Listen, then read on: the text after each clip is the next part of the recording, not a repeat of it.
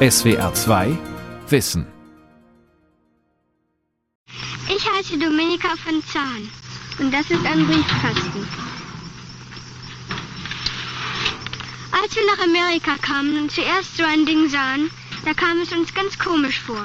So beginnt am 11. Dezember 1954 die allererste Auslandsreportage aus Amerika im deutschen Fernsehen. Man klappt die Fahne hoch.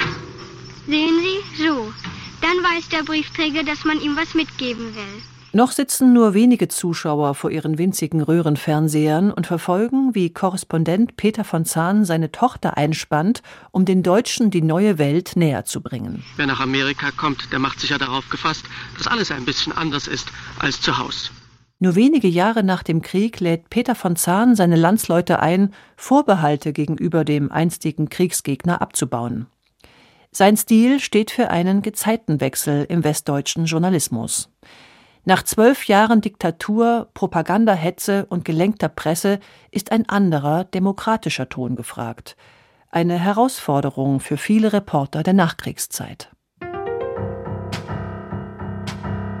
Journalismus im 20. Jahrhundert, Folge 3 von 3. Fernsehkommentator Peter von Zahn. Neue Bilder für die Bundesrepublik von Joachim Meissner.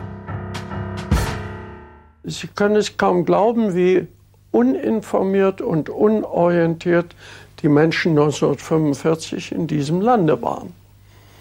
Wie wenig sie die Reaktionen der Außenwelt berechnen konnten. Da war nicht mehr viel da. Das war den Leuten ausgebläut. Ich spreche jetzt nicht von Universitätsprofessoren und so, aber der gewöhnliche Radiohörer war desinformiert und uninformiert und lebte nicht auf den Wegen, auf denen die westliche Welt lebte. So erinnert sich Peter von Zahn am Ende seiner Karriere in einer Dokumentation des NDR. Er zeigt sich wenig verwundert.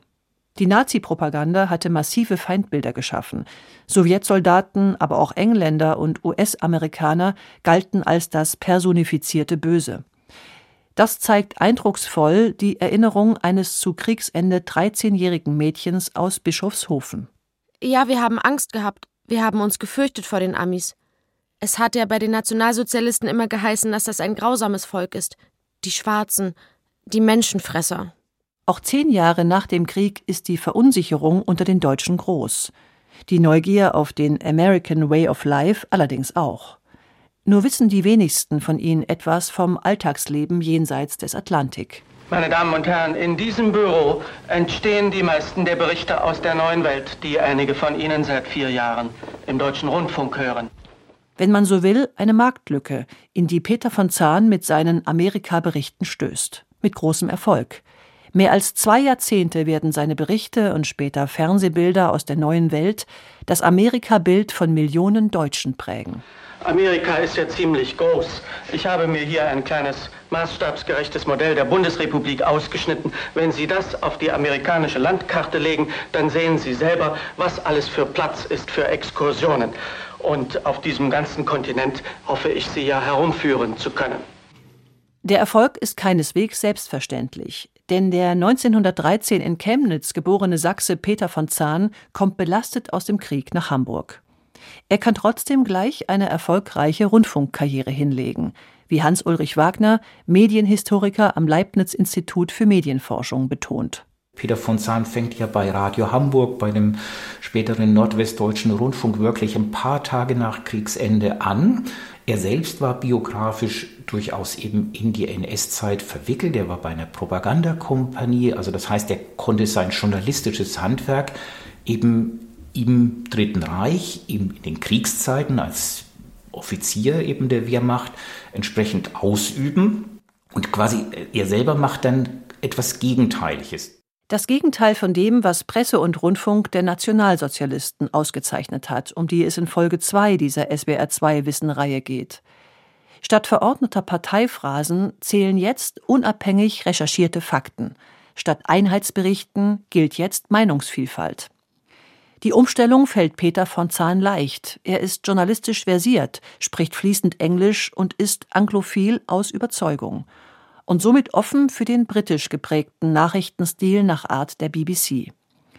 Der unterscheidet sich zudem auch in seiner Sprachhaltung deutlich von dem, was den Deutschen aus den Volksempfängern entgegenschrie, wie hier Adolf Hitler 1933 bei seiner Rede zum Start einer Autobahnbaustelle. Der Bau möge jetzt beginnen. Das Werk nehme seinen Anfang und ehe sechs Jahre vergangen, soll ein Riesenwerk zeugen von unserem Willen, unserem Fleiß, unserer Fähigkeit und unserer Entschlusskraft.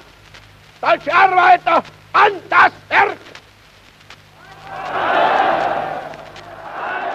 Peter von Zahns Stimme war der demokratische Ton schlechthin, nach eben dem Dritten Reich eben eine Stimme, die so vollkommen anders war als das, was man mit dem Hitlerreich, mit der Nazizeit verbindet.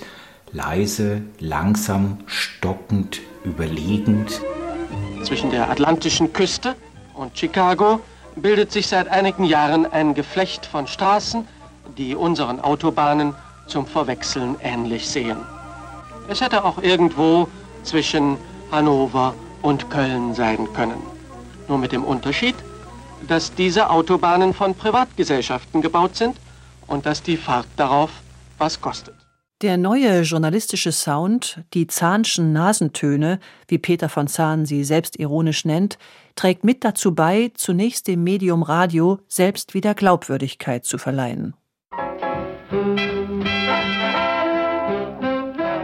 Offen sprechen, frei diskutieren, das sind völlig neue Töne aus dem Radio, die so ungewohnt sind wie die Swingmusik, die zu hören jetzt erlaubt ist und die den Deutschen den Takt in eine scheinbar unbelastete Zukunft verspricht. Doch die viel zitierte Stunde Null gibt es wie in Justiz, Militär und Politik auch im Journalismus nicht. Bevor Peter von Zahn als Redakteur und Kommentator beim Nordwestdeutschen Rundfunk, dem NWDR, arbeiten darf, muss er sich, wie viele seiner Kolleginnen und Kollegen, kritischen Fragen der alliierten Behörden stellen. Der ehemalige Wehrmachtsoffizier einer Propagandakompanie besteht diese Prüfung und wird als, wie es heißt, unbelastet eingestuft. Die Siegermächte können oder wollen nicht komplett auf jene verzichten, die schon vor 1945 im Journalismus tätig waren. Allerdings haben die Alliierten schon vor Kriegsende Pläne entwickelt, wie sie mit den Medien im Nachkriegsdeutschland verfahren wollen. Oberstes Ziel, zumindest der Westmächte, ist dabei, die staatliche Kontrolle über Rundfunk und Presse einzuhegen, Politik und Medien zu entflechten. Für Thomas Birkner, Professor für Journalistik und Kommunikationswissenschaft an der Universität Salzburg, ist das die Hauptlehre aus dem Nationalsozialismus für den deutschen Journalismus. Das heißt, sie haben sich dafür eingesetzt, ähm, uns das vor allem für Westdeutschland angucken, den Rundfunk zu dezentralisieren. Also es gab nicht mehr eine starke ähm, zentrale Macht, die den Rundfunk kontrollierte, sondern das wurde auf die unterschiedlichen Besatzungszonen und schließlich auf die Bundesländer und einzelne Landesfunkhäuser sozusagen heruntergebrochen. Diese regionale Aufteilung nimmt die föderative Struktur der heutigen ARD und des öffentlich-rechtlichen Rundfunks durch die Westalliierten bereits vorweg. Im Pressewesen bemühen sie sich, Zeitungslizenzen nur an jene zu vergeben, die möglichst unbelastet sind. Das hat allerdings unterschiedlich gut funktioniert, so Thomas Birkner, Leiter des Forschungsprojekts Das Jahrhundert des Journalismus. Im Fall der Frankfurter Rundschau etwa war es so, dass tatsächlich da hauptsächlich Leute dann wieder Zeitungen machten, die eigentlich hätten tot sein sollen, also starke Gegner des Regimes. In anderen Medien, etwa beim Spiegel, bei der Zeit, hat es sehr lange noch ja, tiefbraune Journalisten gegeben, die weiter geschrieben haben, die auch ihre Netzwerke schnell wieder reaktiviert hatten oder vielleicht hatten die gar nicht aufgehört, äh, aktiv zu sein. Und da passiert es in der bundesrepublikanischen Gesellschaft und eben in ihren Medien erst sehr langsam, dass die Medien wirklich demokratisch werden und auch von wirklichen Demokratinnen und Demokraten gemacht werden. Ein bedeutendes Beispiel hierfür liefert Marion Gräfin Dönhoff, die bereits 1946 erste Artikel in der Wochenzeitung Die Zeit veröffentlicht. In den unmittelbaren Nachkriegsjahren hatte die Mehrheit ihrer Kollegen in nationalsozialistischen Blättern geschrieben. Den Bemühungen des Chefredakteurs Richard Tüngel, nationalsozialistisch belastete Publizisten als Mitarbeiter zu gewinnen, tritt sie vehement entgegen, als sie ihm in einem Brief schreibt Wer den Geist des Nationalsozialismus gepredigt hat oder die Sprachregelung der Presse gelenkt hat, der soll für alle Zeiten von der Mitarbeit an einer politischen Zeitung ausgeschlossen werden. Als Richard Tüngel einen Gastbeitrag des NS-Kronjuristen Karl Schmidt ins Blatt heben will, reicht es Dönhoff. Sie ist derart empört, dass sie tatsächlich alles hinschmeißt und nach England geht. Journalismusforscher Thomas Birkner. Bis Gerd Bucerius, der Verleger, sie zurückholt, also erst die Nazis rausschmeißt oder die ehemaligen Nazis, dann die Gräfin zurückholt und so sozusagen die Zeit zu dem liberalen Blatt erst macht, das wir heute kennen. Das heißt, da ist ein Prozess von bestimmt 10, 15 Jahren im Gange, in denen sich die Medien erst verändern und ja zu wirklichen Stützen des neuen demokratischen Staates werden. Wie in Justiz, Wirtschaft und Politik findet auch im Journalismus ein Kräftemessen statt zwischen jenen, die aus der Emigration zurückkehren, den Überlebenden, die aus den Konzentrationslagern wiederkommen, und jenen, die wie Zeitungsreporterin Margret Boveri zwischen 1933 und 1945 geblieben waren und geschrieben hatten. Das gilt nicht nur für die Presse, sondern auch für den Rundfunk. Eine gesellschaftliche Gruppe spielt eine zentrale Rolle bei dem Versuch, die deutsche Medienlandschaft neu aufzustellen, sagt Medienforscher Hans-Ulrich Wagner. Es sind die jungen Leute, die aus dem Krieg zurückkommen, die insofern unbelastet sind, also für die britischen Kontrolloffiziere, für die amerikanischen Kontrolloffiziere, ist diese junge Generation sozusagen der Zukunftsträger. Deren Defizit, dass sie natürlich journalistisch nicht sehr gute Ausbildung hatten, vielleicht nur ganz wenig Erfahrung hatten, die wird ausgeglichen. In Hamburg gibt es eine eigene Rundfunkschule. Da werden richtig Journalisten und Journalistinnen ausgebildet für diesen Job. Peter von Zahn ist älter, er ist sozusagen derjenige, der diesen Jungen diese Chance gibt, aber natürlich auch mit ihnen zusammen dann dieses Programm prägt. Einst waren wir mal frei, nun sind wir besetzt das Land ist entzwei. Was machen wir jetzt? Jetzt kommt das Wirtschaftswunder, jetzt kommt das Wirtschaftswunder. Jetzt gibt's im Laden Carbonaden schon und Räucherflunder. Peter von Zahn greift in seinen Sendungen immer wieder die Alltagsprobleme der Menschen auf. Und die sind in der unmittelbaren Nachkriegszeit vor allem wirtschaftlicher und sozialer Natur. Haben wir ein Dach über dem Kopf, genug Essen auf dem Tisch, eine bezahlte Arbeit, und da sich im Land das oft zitierte Wirtschaftswunder nicht für alle gleichermaßen zeigt, gibt es auch viele kritische Töne im Journalismus und im Kabarett. Ist ja kein Wunder nach dem verlorenen Krieg, ist ja kein Wunder nach dem verlorenen Krieg. So wenn Wolfgang Neuss und Wolfgang Müller 1958 das Lied vom Wirtschaftswunder anstimmen. Konservativ von seiner Prägung ist Peter von Zahn ein kritischer Geist, der, wenn es darauf ankommt, kein Blatt vor den Mund nimmt. In seiner Sendereihe Rhein und Ruhr kritisiert er auf ironische Weise die Unternehmer, die sozialpolitische Reformen zu verhindern suchen. Die Gewerkschaften fordern, die Belegschaften mitbestimmen zu lassen und fair zu bezahlen. Die Unternehmer aber lehnen die Forderungen ab. Ein großer Fehler, findet Peter von Zahn, denn so würde auch die Verteidigungsbereitschaft für die Demokratie geschwächt. Denn darüber müsste man sich doch klar sein, dass man nicht im gleichen Atemzuge die Industriearbeiterschaft zur Verteidigung des Westens auffordern und ihren Vertretern das Recht absprechen kann, für die sozialen Vorzüge des westlichen Systems auch in Westdeutschland zu kämpfen. Diese Art des Journalismus stößt nicht bei allen auf Begeisterung. Besonders fühlen sich die Regierungsvertreter in Bonn herausgefordert, weiß der Medienhistoriker am Leibniz-Institut für Medienforschung Hans-Ulrich Wagner aus seiner Forschung zu Peter von Zahn.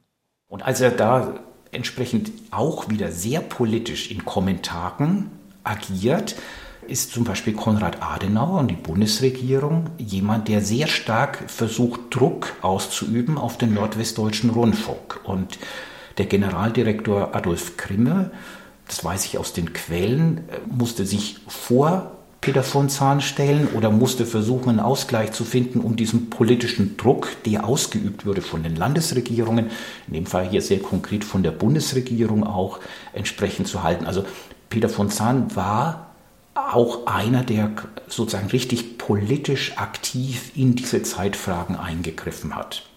Für Hans-Ulrich Wagner sind die 50er Jahre die Bewährungsjahre des öffentlich-rechtlichen Rundfunks. Auch wenn die Alliierten in den Westzonen die Voraussetzungen für einen unabhängigen Journalismus geschaffen haben, versucht die Politik trotzdem immer wieder, die Staatsferne der Sender zu untergraben und Einfluss auf sie auszuüben. Aber grundsätzlich gilt, und das ist die große Leistung des öffentlich-rechtlichen Rundfunks, die gilt für alle Sendeanstalten, die gilt für den NWDR speziell, dass sie diese Bewährungsprobe letztlich bestanden haben. Das heißt, wir würden heute nicht diese kritische Medienöffentlichkeit haben, wenn sie nicht in ihrer ersten Etappe in den 50er Jahren erfolgreich absolviert worden wäre. Die Geschichte des Journalismus in der jungen Bundesrepublik ist nicht nur eine Geschichte über den Versuch, von politischer Seite seine Unabhängigkeit zu attackieren. Auch die Reporter selbst müssen aufpassen, sich nicht in falsche Abhängigkeiten zu bringen. Das kann vor allem dann leicht passieren, wenn ein neues Medium die Bühne betritt. Wie 30 Jahre zuvor bei der Einführung des Radios muss auch beim Fernsehen vieles neu erprobt werden, so der Kommunikationswissenschaftler Thomas Birkner. Das Fernsehen als neues Medium braucht erst eben auch eine gewisse Zeit, bis es sich in der Gesellschaft wirklich etablieren kann. Die ersten Fernsehgeräte sind sehr teuer und so ist eben das Fernsehen auch erstmal ein Elitemedium, so wie das vorher die frühen Zeitungen eben auch waren, die nur ganz wenige sich leisten konnten und die mussten auch noch lesen können. Auch die ersten Radioapparate vor dem Volksempfänger, auch da ist das Radio erstmal ein Elitemedium, das sich nur ja, Betuchtere in der Gesellschaft leisten können.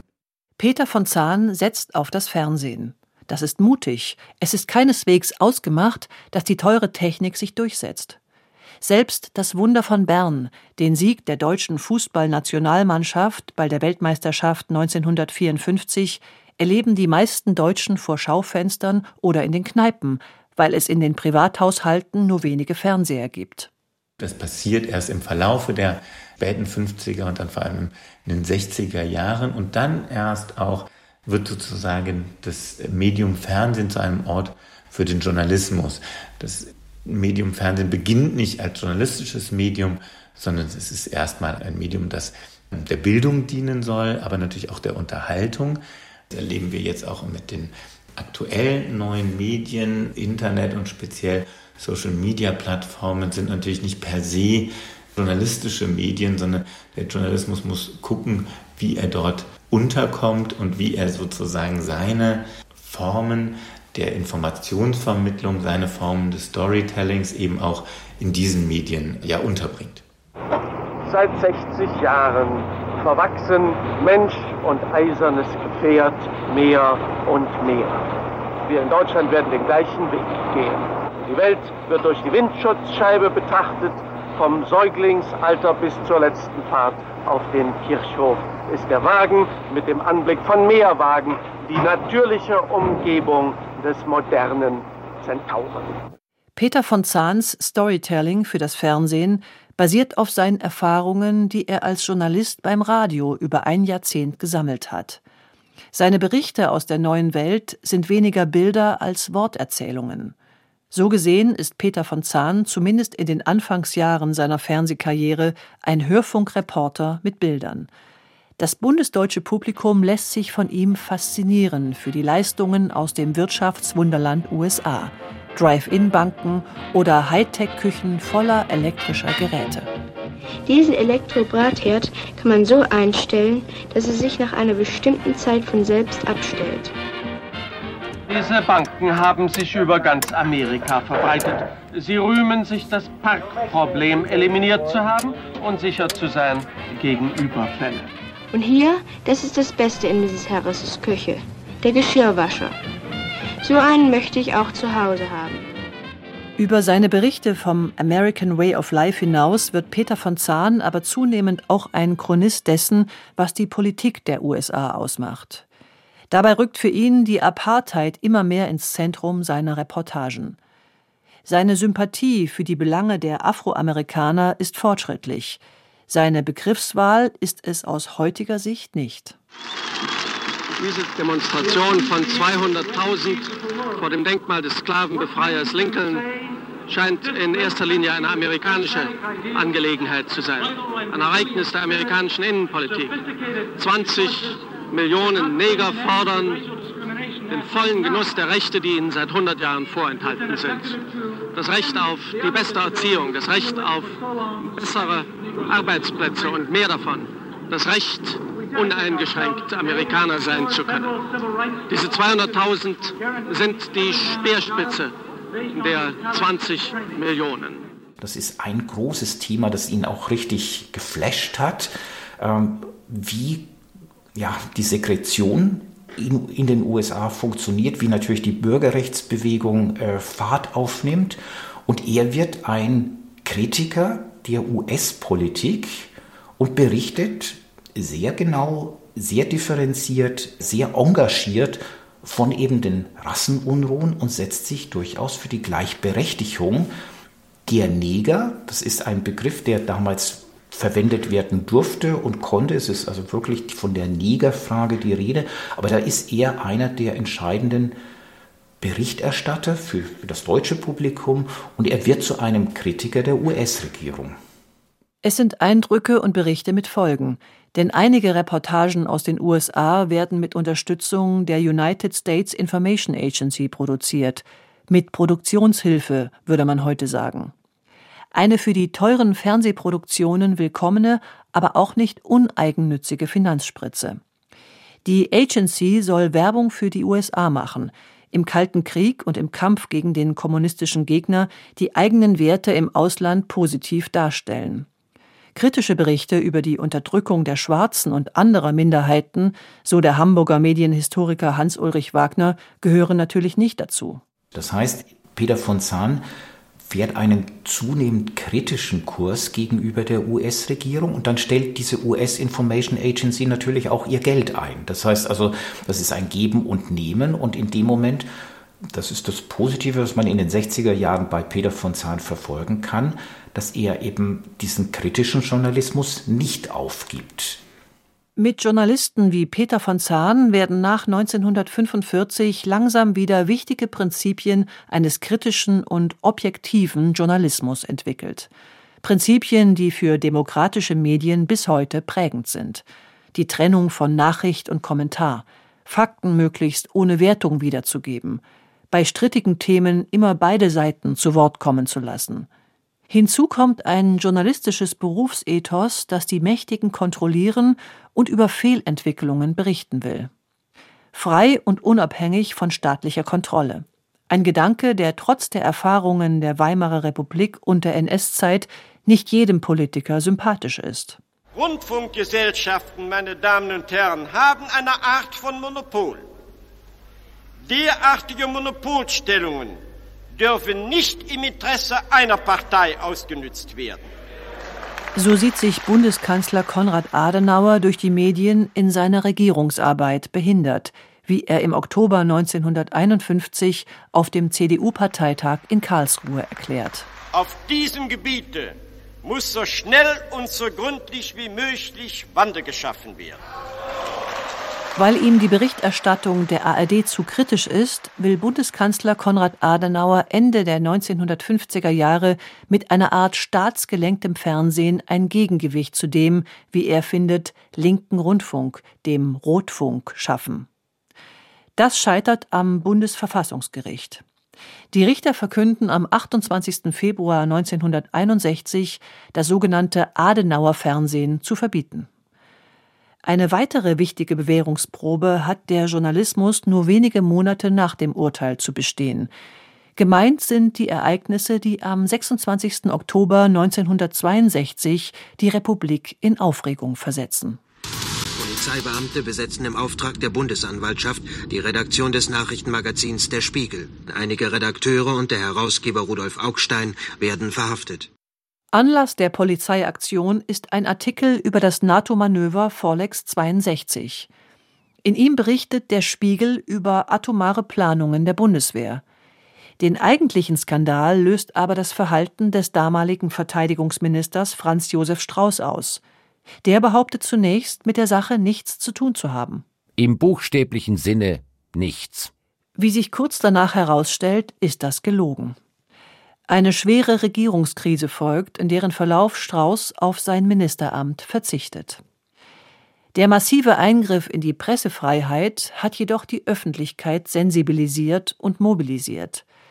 Journalisten, Studierende, Künstler und Bürger schreiben Leserbriefe, Protestnoten oder gehen auf die Straße.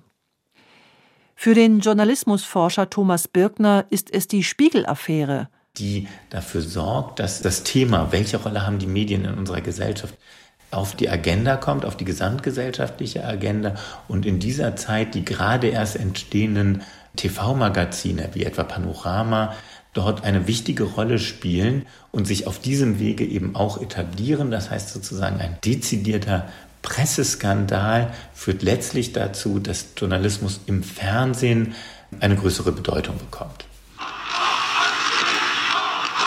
Nach den Demonstrationen der vergangenen Nacht vor dem Springerhaus geht es am Tage auf dem Kudamm weiter. Wasserwerfer, Steine, Verkehrsstockungen, Brände, Polizeiknüppel. Ungewollt leistet die Affäre einen wichtigen Beitrag zur weiteren Entwicklung einer kritischen Medienöffentlichkeit in der Bundesrepublik. Daran hat auch Peter von Zahn seinen Anteil. Ab 1967 ist er ein Jahr lang als Moderator des gesellschaftskritischen SWF-Politmagazins Report, heute Report Mainz, zu sehen. Für ihn gilt, wie für viele Reporter nach ihm, dass man als Journalistin, als Journalist auch agiert, um zu informieren und aufzuklären und die Menschen so in die Lage zu versetzen, sich ihre eigene Meinung zu bilden und gesellschaftliche Entwicklungen mitzugestalten. Ohne eine solche Freiheit und Unabhängigkeit der Presse und des Rundfunks, das zeigen auch die Anfangsjahre der Bundesrepublik, entsteht vor allem ein Demokratieproblem. Denn über Wert und Wahrheit eines Arguments wird in Demokratien durch Streit und Abstimmung entschieden. Dafür aber ist die Pressefreiheit unerlässlich, mit einem freien Zugang zu unterschiedlichen Nachrichten und Informationen. SWR 2 Wissen Fernsehkommentator Peter von Zahn von Joachim Meisner Sprecherin Claudia Jahn Redaktion Lukas Meyer-Blankenburg, Regie Andrea Leclerc. Teil 3 von 3 aus der Reihe Journalismus im 20. Jahrhundert. SWR 2 Wissen. Manuskripte und weiterführende Informationen zu unserem Podcast und den einzelnen Folgen gibt es unter swr2wissen.de.